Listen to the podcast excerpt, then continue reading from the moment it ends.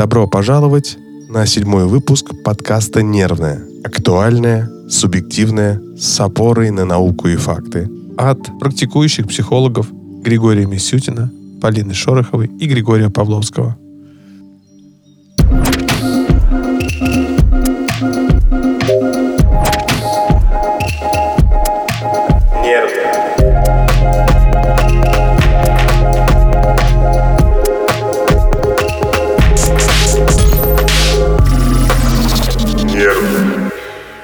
Добрый вечер.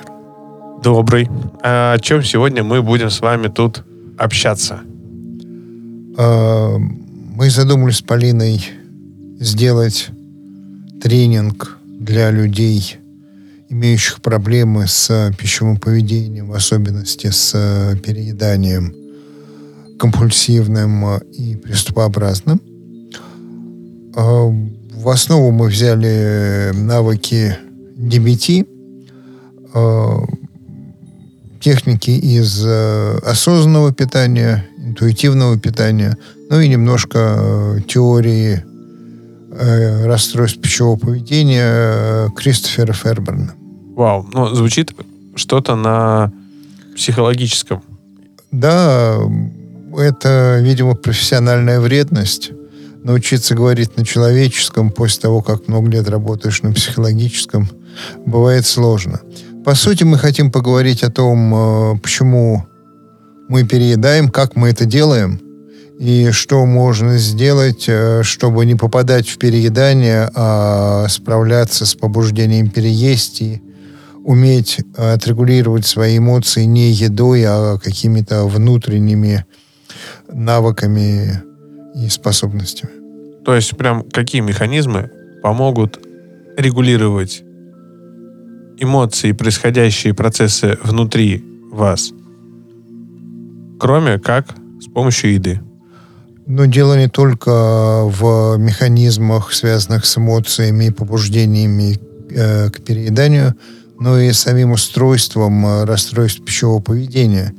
Потому что существует идея э, о том, что среди всех расстройств пищевого поведения существует определенная как говорят психологи, работающие с расстройствами пищевого поведения, ядерная психопатология, э, связанная с недовольством э, формы тела, весом, питанием и попыткой э, регулировать и влиять на эти процессы при помощи еды.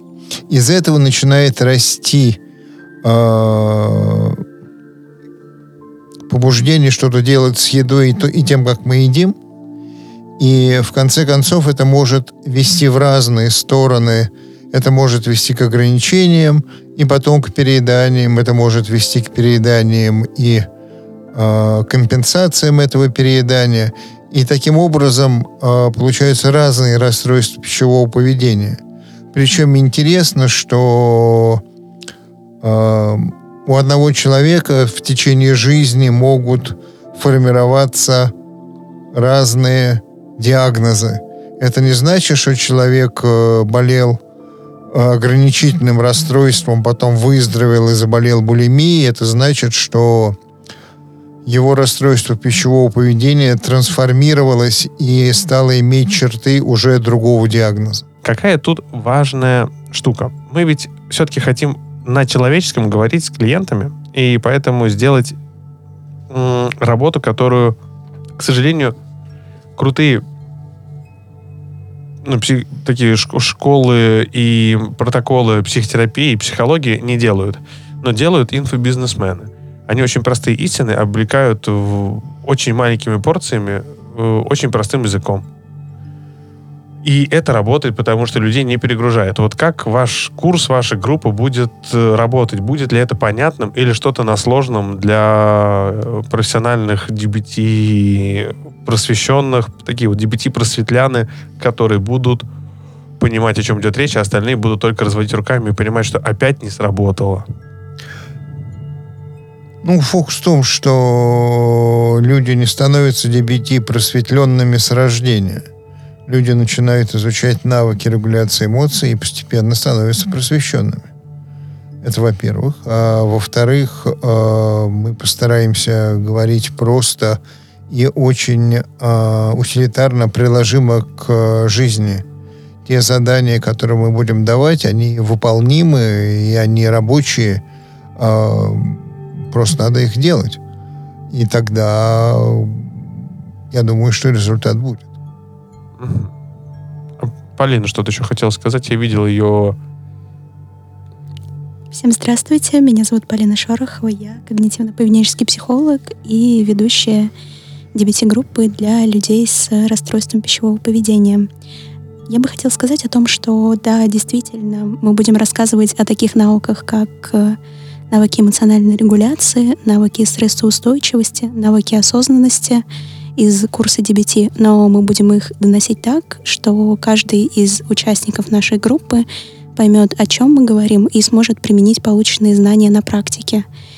Мы будем разъяснять, объяснять на примерах из реальной практики, из жизни каждого человека с расстройством пищевого поведения. И также участники нашей группы смогут задать нам вопросы. Если им будет что-то непонятно, мы открыты к получению обратной связи, к разъяснению и ответам на все вопросы участников.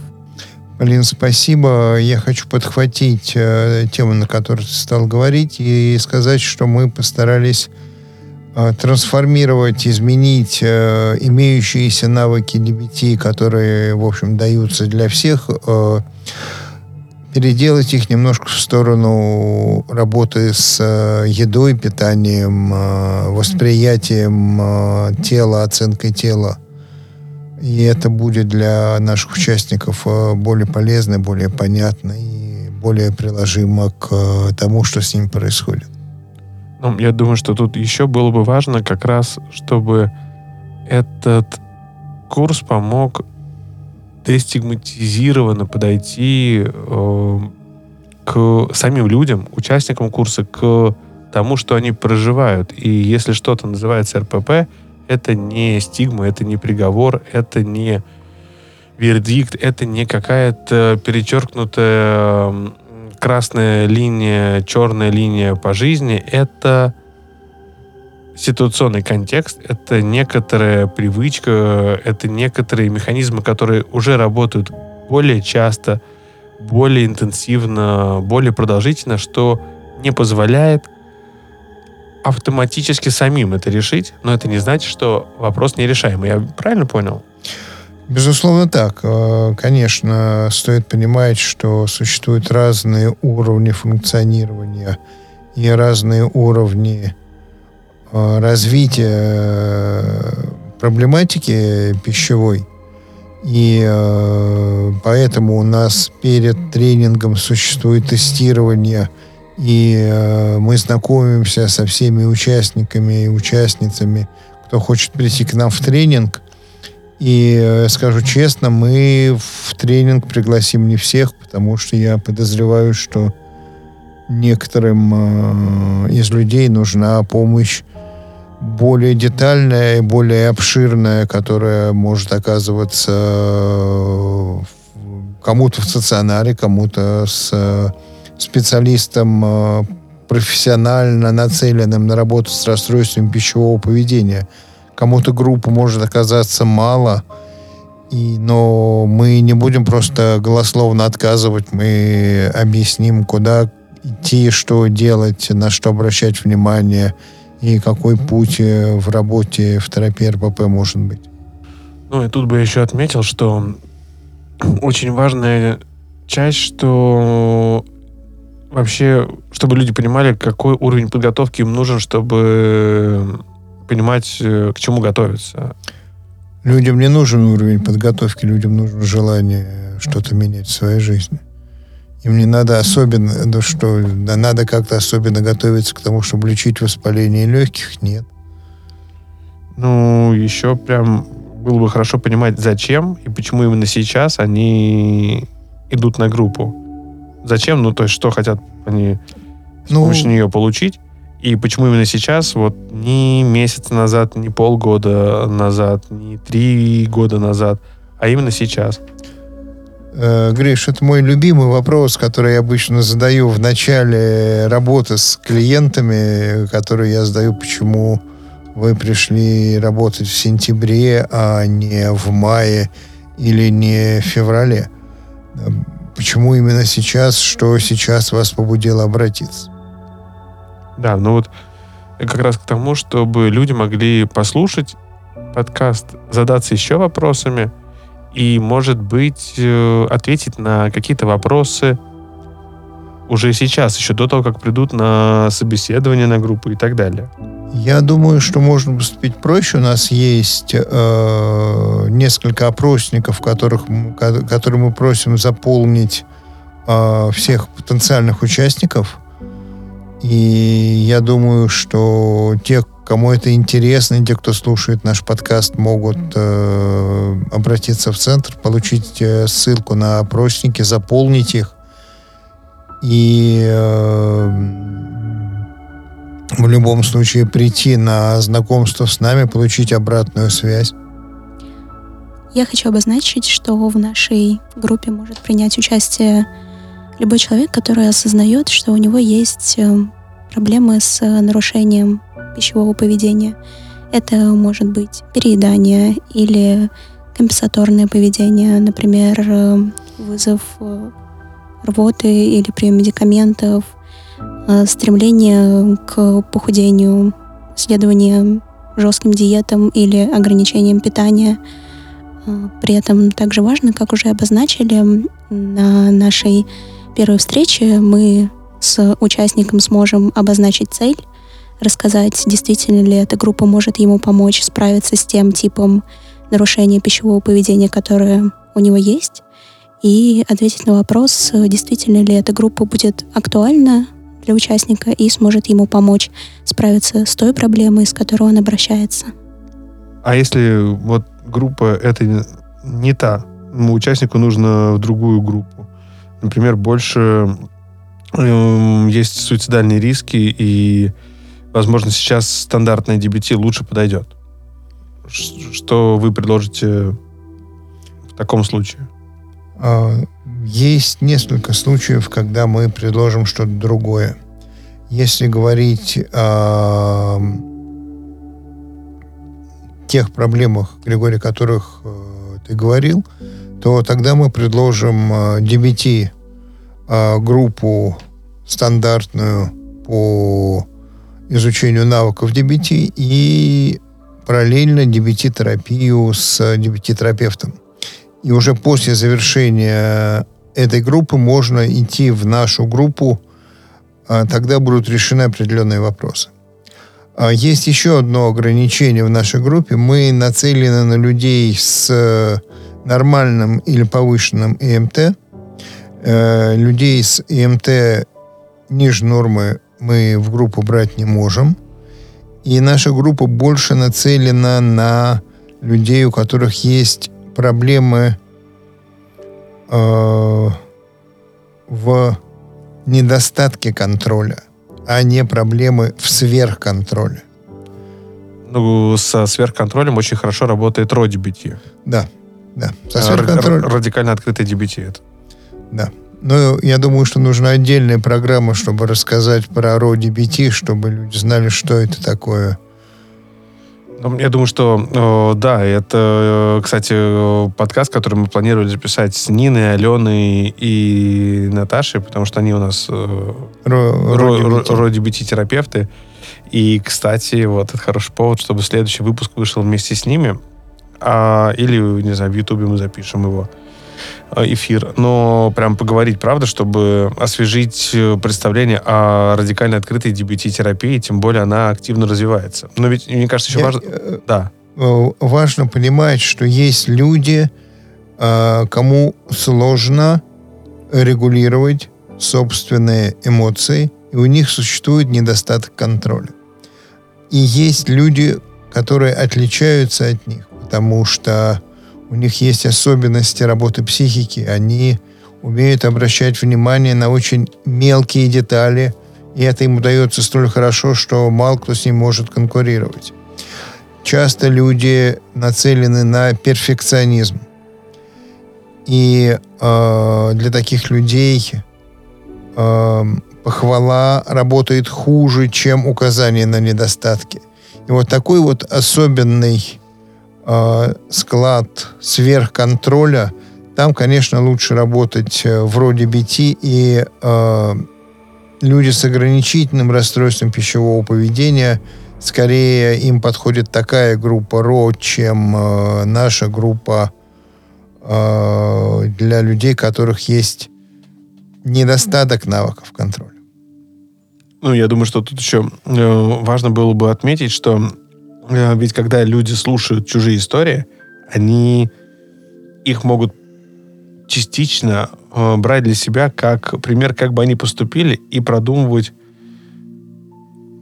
как я бы поступил, поступила на месте другого другой, а еще и подумать над какими-то идеями. Ведь если мы э, в форме я сообщения хотим поделиться опытом, советом, идеей, то мы начинаем лучше организовывать свою импульсивность и лучше начинаем овладевать контролем.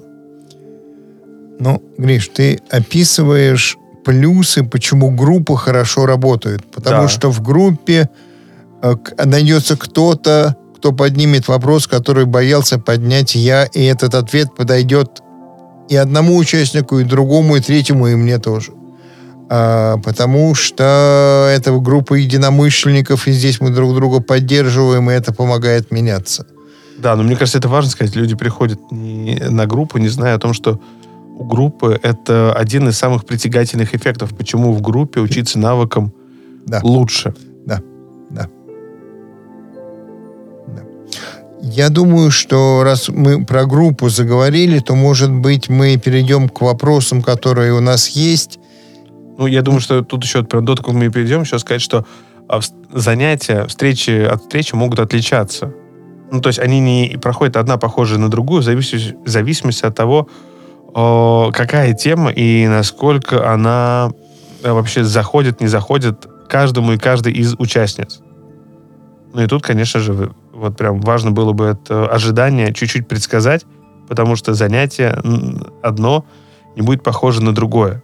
И они разные по нагрузке, в зависимости от ин- индивидуального контекста, реакции, состояния.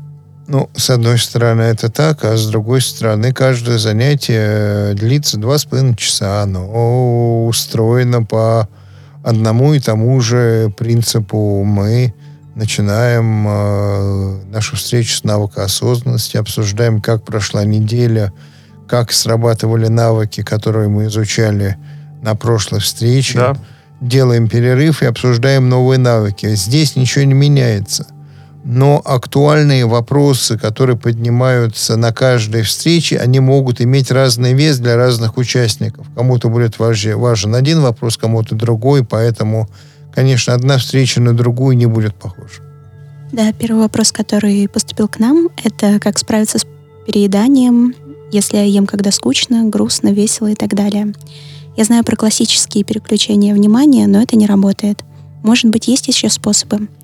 В первую очередь хочется обозначить, что существует представление о том, что эмоционально переедают только те люди, которые испытывают какие-то неприятные эмоции, будь то грусть, стресс, но также есть люди, и это распространенное явление, когда человек переедает, испытывая какие-то приятные эмоции.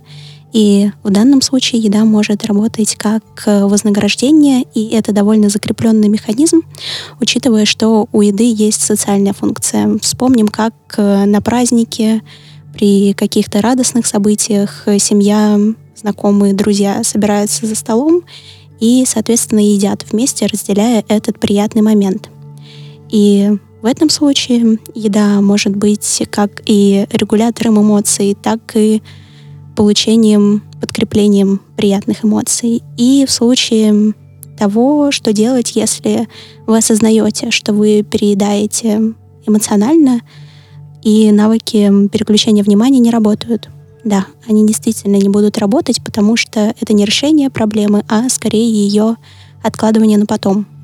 Допустим, вы один раз отложили эмоциональное переедание, переключились на что-то другое, второй раз, третий.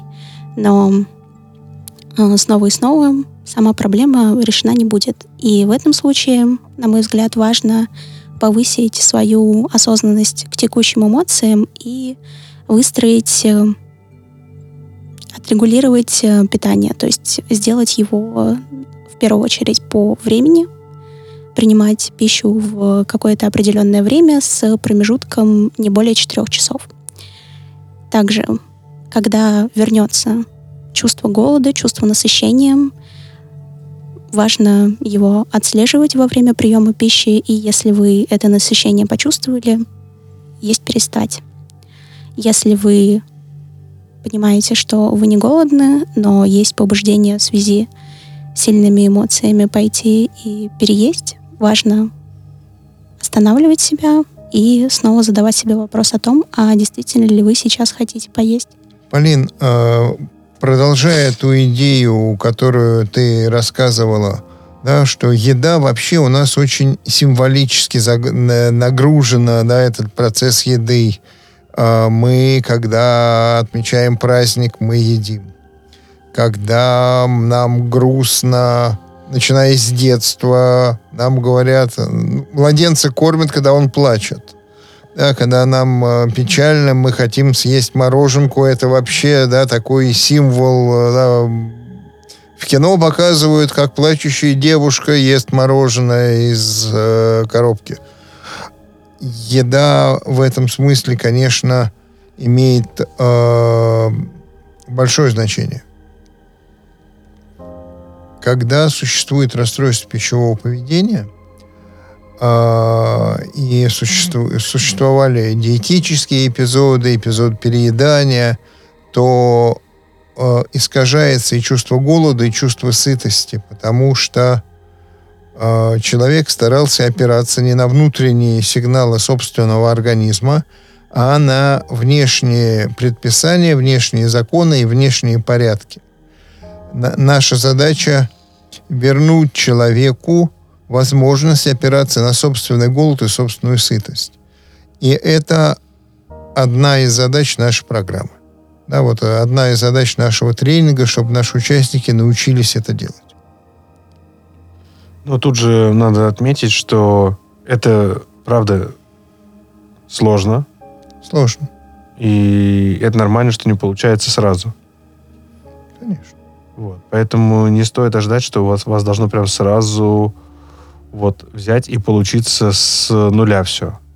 И для этого важно прям пробовать, пробовать, пробовать, и на группе посмотреть. Опять же, я буду защищать этот групповой эффект, э, увидеть, что не у всех сразу срабатывает, и это прекрасно. Также на группе часто бывает, что приходят люди, которые делятся схожими с вашими проблемами, и это возможность разделить с другим человеком свои да. переживания, да, здесь э, мне приходит в голову идея DBT о том, что мы будем делать лимонад из лимонов, и то, что если вы упали с лошади, надо на нее немедленно залезать. Могут быть срывы, но мы все равно возвращаемся к тому, чему учимся. Если вдруг что-то случилось, это не значит, что ничего не работает и все пропало. Это просто значит, что надо вернуться и продолжить то, что мы делаем. Как и э, человек, у которого нет РПП, отправляясь Э, в гости на юбилей, э, там переедает, э, но он после этого просто возвращается к своему стандартному питанию и не испытывает никаких проблем.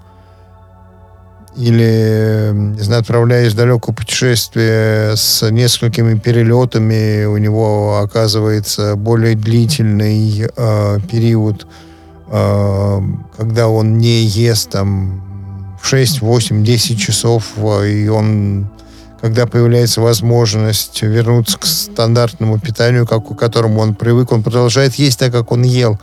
И это не оказывает влияния ни на его представление о себе, ни на э, ритм его питания. Собственно, вот это наша идея, то, к чему мы хотим прийти. Да, но тут как раз важно, что люди могут э, ну, открыть для себя новый опыт, э, который лежал на поверхности, какие-то простые идеи, которые, возможно, у них уже есть, просто они называются навыками, идут в некоторой структуре, да. и вот это, у этого есть программа. Да. Что у нас есть еще несколько вопросов, я да. тогда А, вопрос, что такое экстернальное переедание и как с ним бороться? А, термин экстернальное переедание пришел в Россию довольно давно вместе с тестом а, Ван Стриен, а, в котором выделялось ограничительное диетическое пищевое поведение, экстернальное переедание –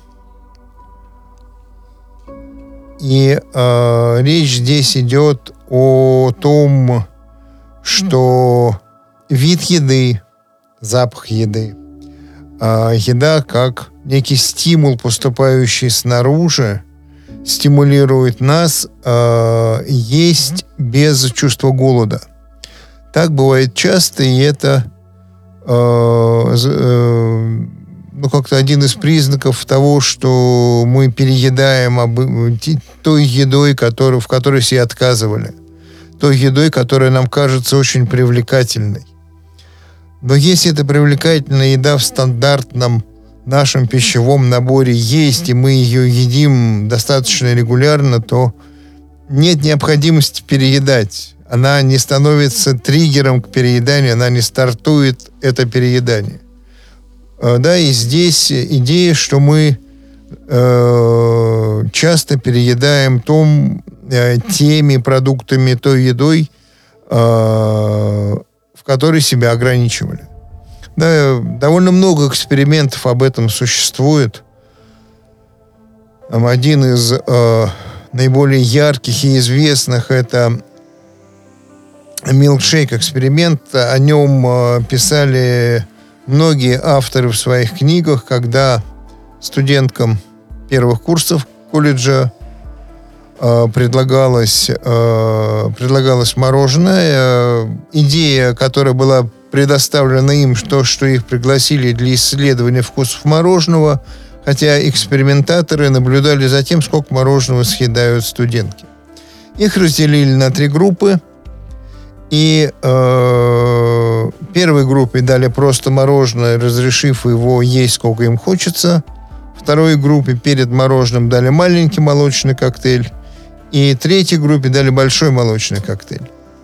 Так вот, девушки, которые не ограничивали себя и не были на диете, э, у них было все очень логично и понятно. Больше всего мороженого съели те, кто коктейли не пил – меньше съели те, кто выпил маленький коктейль, и меньше всего съели те, кто выпил большой коктейль.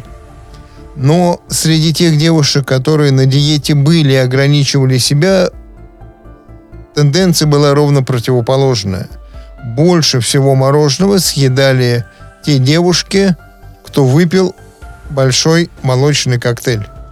Да, и здесь прослеживается э, сгорел сарай, гори и хата. Потому что молочный коктейль включил экстернальное переедание, мороженое стало невероятно привлекательным, и они э, эти мороженого съедали очень много. Да, но тут как раз э, это про любые эксперименты, которые э, проходили по изменению отношения к еде, будь то поставленные на Э, военнослужащих в Америке. Там ну, много есть экспериментов. Это еще старый-старый эксперимент. Ты имеешь в виду уголовный эксперимент? Да, это, да. это не военнослужащие были, это были, если я не ошибаюсь, мормоны. А, прям это... военнослужащие прям. Нет, нет, нет, нет, нет. нет.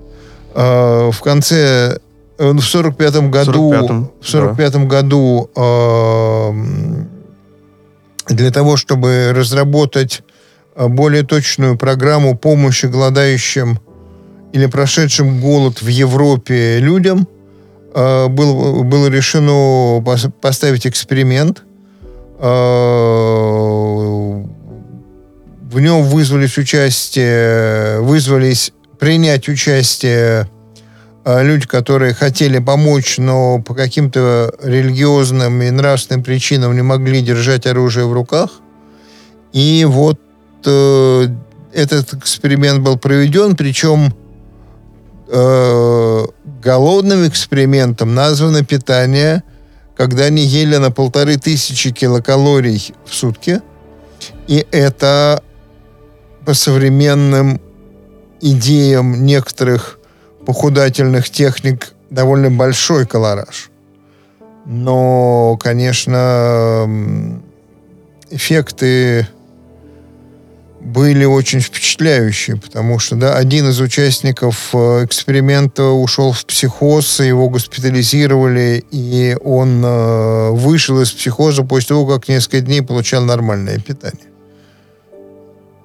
Да, ну тут как раз это про то, что питание очень э, интенсивно связано с нашим э, ну, функционированием, как бы это банально не, не казалось. А, а как это может быть не связано с функционированием, если наш мозг, наши мышцы, наше сердце э, работает на том, что мы едим? Ну, Конечно, связано. При анорексии, при ограничении питания э, значительно теряется масса мозга и размер клеток. Э, поэтому при восстановлении э, нужно дать возможность восстановиться мозгу. И сначала мы человека кормим и растим его МТ, а уже потом включаем э, психотерапию, потому что э, при таком голодании пищевого мозга психотерапия просто может оказаться неэффективной. Ну, э, да, она, она э, здесь не пройдет, пока не будет восстановлено базовое функционирование. Да. Полин, вопрос твой? Следующий вопрос как раз касается анорексии. Расскажи, пожалуйста, про анорексию, при которой человек либо в обычном весе, либо полненький.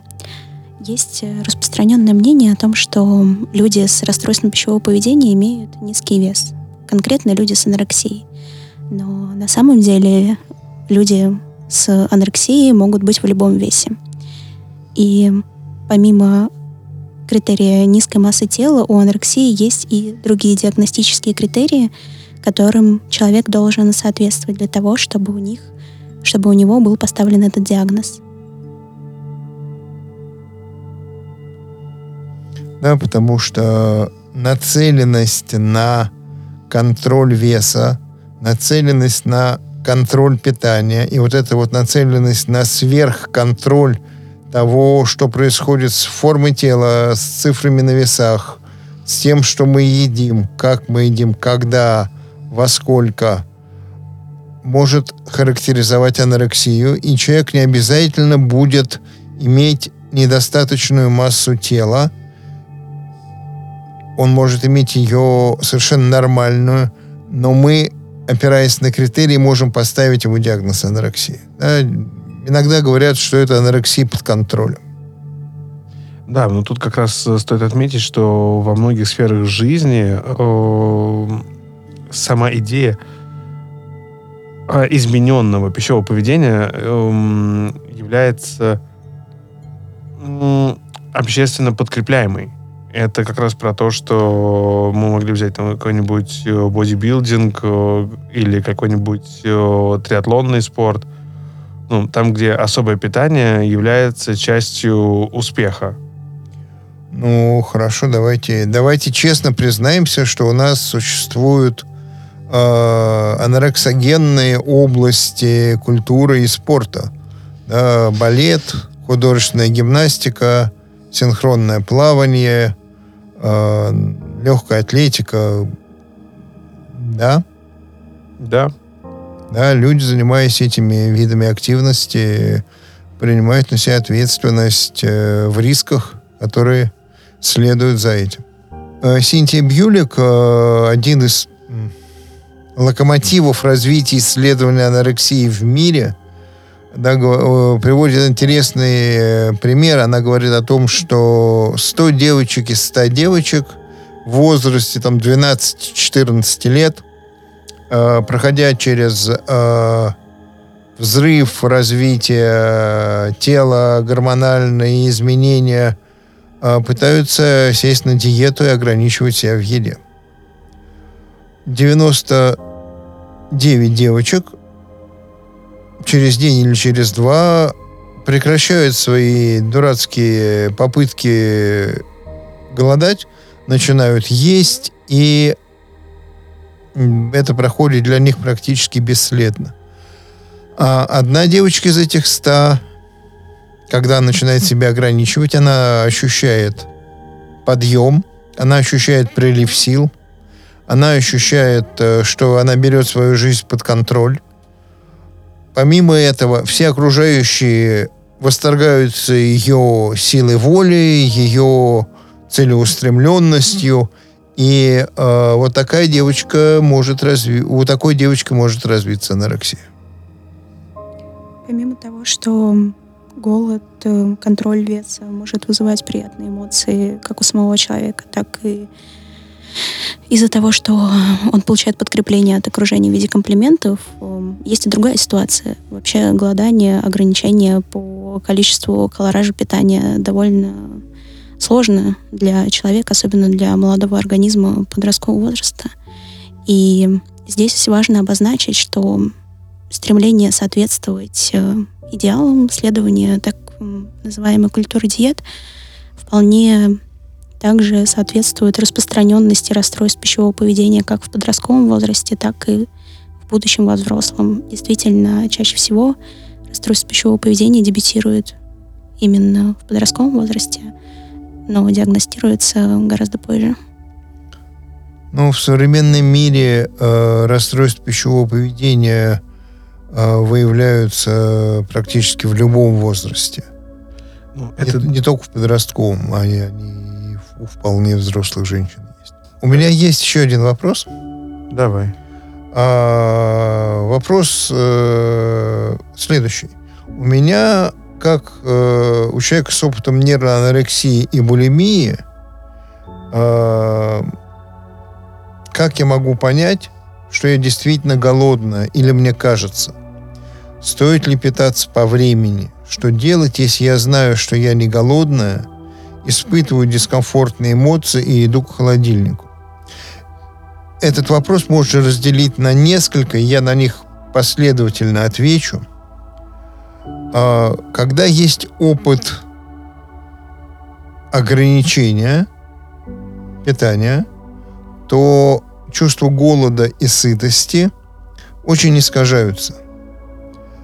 А, да, Известная присказка «хочешь есть, ешь яблоко, если не хочешь яблоко, не хочешь есть».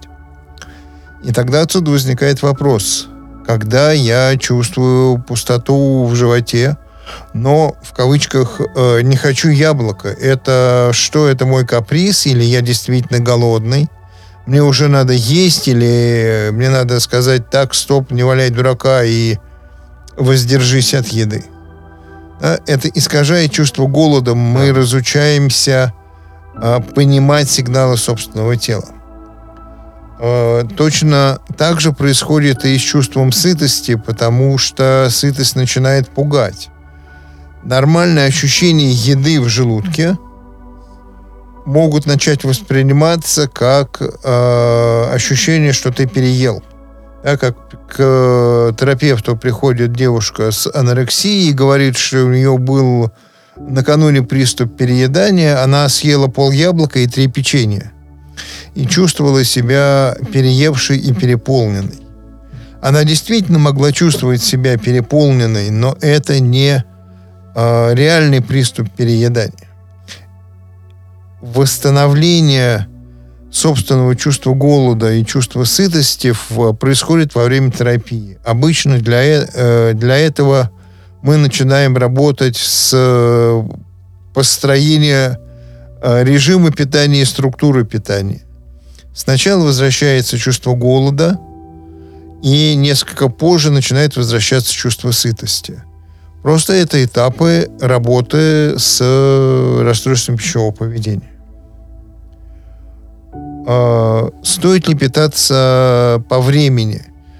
Ну, действительно, какой-то какой период, э, когда нарушен э, чувство голода, чувство сытости и структура питания, стоит э, выстраивать свое питание, имея три основных приема пищи.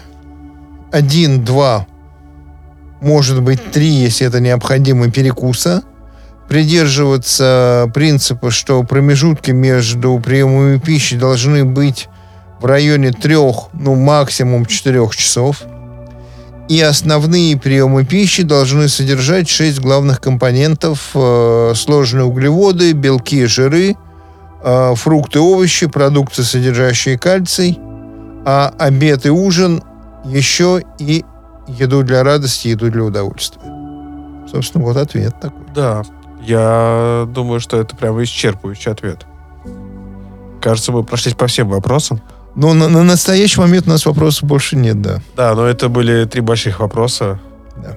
Спасибо авторам и авторкам. Так что... И спасибо тем, кто нас слушает. И тем, кто нас послушает, и те, кто сформирует новые вопросы и будет готов их задать. Их задать. А мы будем готовы вновь ответить. И вообще, если вдруг вы узнали что-то похожее про себя, или знаете, с кем поделиться этим выпуском, вы знаете, что делать. Делитесь выпуском и запишитесь на собеседование. Если вам это не подходит, вас туда и не позовут. Но попробовать стоит. По крайней мере, можно обратиться в центр, получить ссылку на опросники, их заполнить и получить ответ о них. Тогда на сегодня у нас все. Спасибо большое, Полина, Григорий. Спасибо и мне. И, и спасибо, ц... Григорий. И Григорий, и Центр, и вообще. И спасибо всем, кто был с нами. И слушает нас, и задает вопросы, и вообще пишет вопросы. Благодаря вам мы сегодня и отвечали на эти вопросы. Сами мы бы их не придумали. А если придумали, то это были чуть другие из нашего практического опыта, но не те актуальные вопросы, которые интересуют людей, которые чувствуют, что с питанием что-то происходит не то в жизни, и хотелось бы разобраться получше. Мы в этом вам поможем. Оставайтесь храбрыми, чтобы принимать эти вызовы. Мы остаемся храбрыми, чтобы рассказывать вам и делиться тем новым, актуальным и эффективным, доказательным, что находим. Я хочу добавить э, к тому, что оставайтесь храбрыми, оставайтесь честными и добрыми к себе. Относитесь к себе с любовью и заботой. Нужно что-то завершающее сказать? Нужно, нужно. У меня в голове только счастье, здоровье появилось. А, Мы желаем счастья вам, счастья в этом мире большом. Вот мы и зарезонировали. Прям тут такой реверберации, такой в мире большом. Давайте я скажу. А, спасибо большое, что прослушали этот выпуск.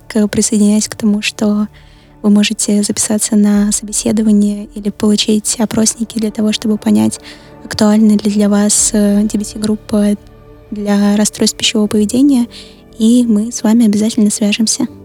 Да, спасибо вам большое. Всем пока. До встречи. Всем пока. Нервы.